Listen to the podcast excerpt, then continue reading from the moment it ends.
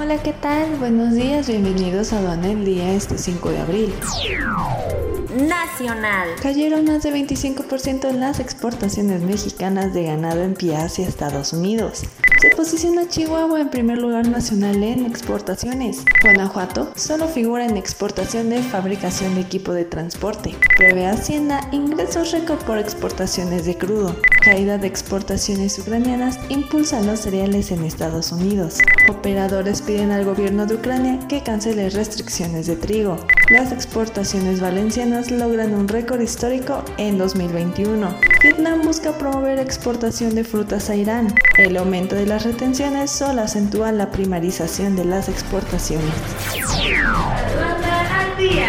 Este es un servicio noticioso de la revista Estrategia Aduanera. EA Radio, la radio aduanera.